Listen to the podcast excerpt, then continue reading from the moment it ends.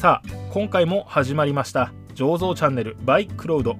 お相手のクロードです。この番組醸造チャンネルは毎回テーマに沿ったお酒を飲みながらそのお酒にまつわるお話をする番組です。ただ飲むだけではなくちょっとしたエピソードを知ってもらうことでよりお酒の世界を楽しんでもらいたい。そんなコンセプトでお送りいたします。今回のテーマはこちら。聖なる夜に飲む一杯クリスマスビール。ということで始まりました。今回はクリスマスビールについてお話しします。世の中様々なビールがありますがクリスマスのために作られる特別なビールもあるんです。聖なる夜を彩る素敵なビールをご紹介します。それではよろしくお願いします。クリスマス目前ですね。雪もちらつく12月。皆様いかがお過ごしでしょうか？師走ということでお仕事の方もバタついている方も多いと思います。お疲れ様です。さて皆さんはクリスマスには何を飲まれますか？様々あるかと思いますが今回はクリスマスのために作られる特別なビールをご紹介します。その名もクリスマスビール。はい。読んで字のごとくクリスマス専用ビールといったところでしょうか。そもそも同じ銘柄のビールでも季節によってレシピを変えることはままあります。夏はアルコール度数が低めで飲み口が軽くさっぱりしたビール。冬はアルコール度数が高めでちょっともったりしたコクのあるビール。こんな傾向があります。クリスマスビールも当然冬のビールなのでアルコール度数が高くコクが深いタイプなのですがそれに加えてドライフルーツのように甘口でアニスやシナモンなどスパイスがエキゾチックに香るものが多いんです。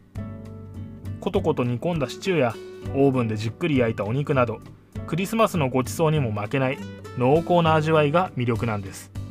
世の中には魅力的なクリスマスビールがたくさんあります。本日ご紹介するビールどれにするか迷ってしまい決めることができませんでした。ということで今回は3本のビールをご用意しました。それではまず本日の1本目ご紹介いたします。本日の1本目はこちら。デリリウムクリスマス。ピンクの像が印象的なデリリウムのクリスマスビールです。定番ビールはデリリウムトレメンスという名前でアルコール中毒による手の震えという意味を持っています。またピンクの像は酔っ払った時に見る幻覚を表しています。なかなかとんでもないコンセプトのビールだと思います。このビールとは直接関係ありませんがディズニー映画「ダンボ」には酒に酔った主人公ダンボがピンクの像の幻覚を見るシーンがあります。サイケデリックな映像で私も幼い頃に見て以来脳裏に焼き付いて離れません。こちらもぜひ見ていただきたいと思います。さてそれでは早速開けていきます。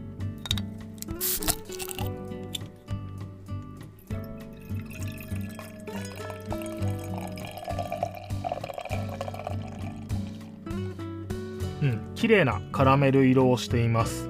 濃色であることは間違いないんですけれども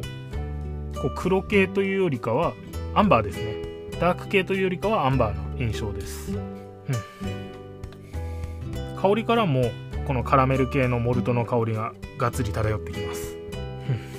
うん、カラメルモルトの香りと一緒にこのちょっとスパイス感というか普通のビールではあんまりしないような香りがしていると思うんですけれども原料にスパイスが入っていないので、えー、麦芽酵母ホップだけで作られたビールですのでこの香りは酵母の発酵によるものだと推察されます。うん、ベルギーのビールらしいそのエステル臭というか、うん、特有の香りがしています。さてそれでは早速飲んでいきます。いただきます。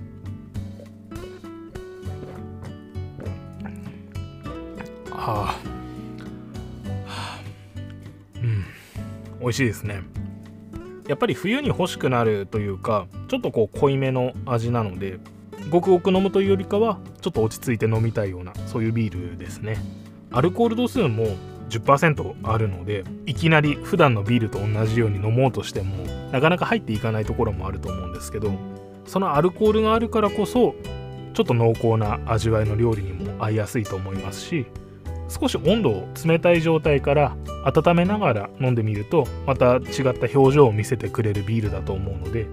そういう時間による温度変化も楽しみながら飲めたら良いのかなと思います。ちょっと特別な匂いというか雰囲気は漂ってはいるんですけれどもあくまでその発酵で通常の発酵で出る範疇の味わいだと思うので定番品のデリリウムトレメンスから少し色味を濃くした少し重たくしたというような印象です。度数も10%あるんですけれどもそこまで重くは感じないので結構気にしないで飲んじゃって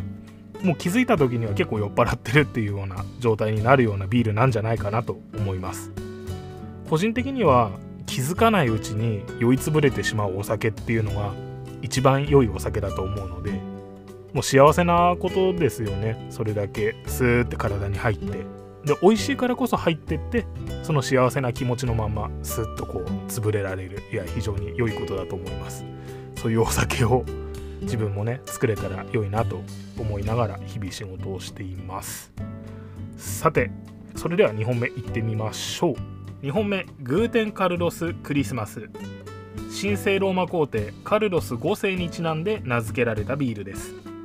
定番品では馬に乗ったカルロス5世のモチーフのところがこのクリスマスビールではトナカイに乗ったカルロス5世のラベルになっています。個人的にはもうこれトナカイというか通常版の馬に無理やりトナカイの角と鼻をつけたように見えるんですけれども、まあ、非常にクリスマスらしい一目見て誰がどう見てももうクリスマスと分かるような綺麗なラベルになっています。カルロス5世をはじめハプスブルグ家の方は顎が長いことで有名なんですけれどももうこのラベルのカルロス5世もちょっと顎が長めに書かれていてその辺も面白いなと感じるところですね。是非あの定番品と、まあ、このグーテンカルロスに限らずなんですけれども定番品とクリスマスバージョンとこのラベルの違いなど見比べていただけたらなかなか楽しいと思うので是非お手に取っていただければと思います。さてそれではこちらも飲んでいきたいと思います。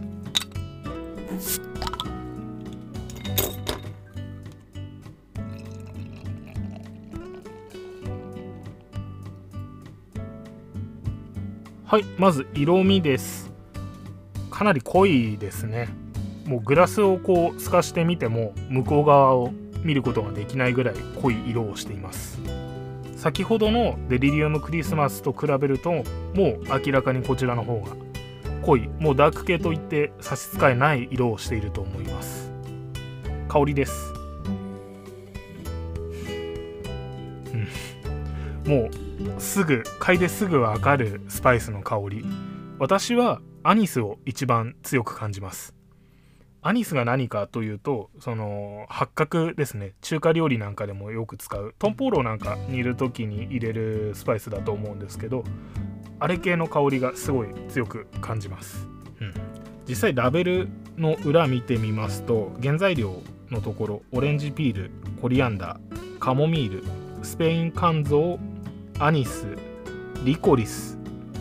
こういったスパイスが使われていますねなのでその通常のビール通常の発酵では出てこない特別な香りがもうプンプンするというかもうまさにクリスマス特別なビールの装いがすごいしていると思います。はい。それでは飲んでいきたいと思います。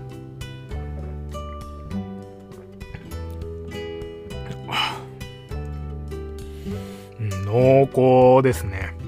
非常に濃い味をしています。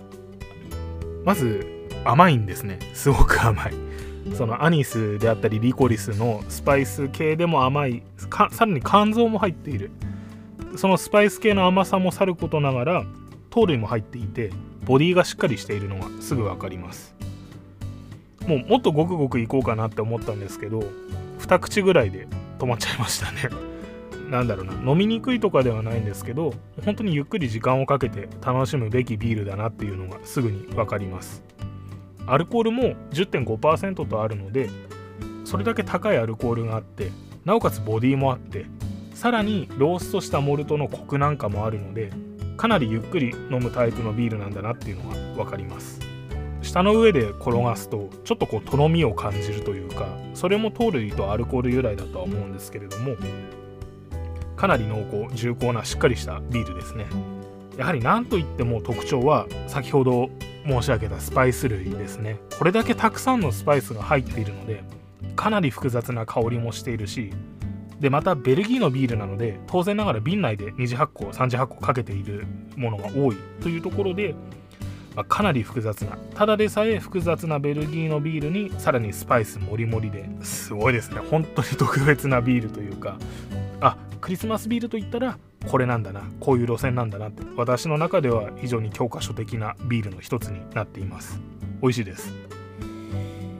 個人的には一番好きなビールでしてクリスマスビールの中で何が一番好きって聞かれたらこのグーデンカルロスですし定番のラインナップもグーデンカルロスすごい好きです。是非定番品であれクリスマスのものであれお見かけになったらお買い求めいただけたら非常に嬉しく思います。はい。そうしましたら最後3本目です。このビールだけは私初めて飲むビール知らなかったビールなんですね。はいちょっと楽しみです。3本目ブッシュスペシャルノエル。あるいはブッシュドノエルですね。アルコール度数が なんと驚異の12%もうこの数字だけでもなかなかの飲み応えがあろうかと想像できます。こちらの醸造所はそもそも定番ビールとして度数の高いハイアルコールビールを作っています。それの12月版ということでノエルブッシュドノエルという名前を付けたようです。定番ラベルと同様のモチーフなんですけれどもやはり冬景色というか雪化粧された建屋が何とも言えないですね。青のラベルに赤の差し色がクリスマスっぽさを感じさせてくれます。それでは早速開けていきます。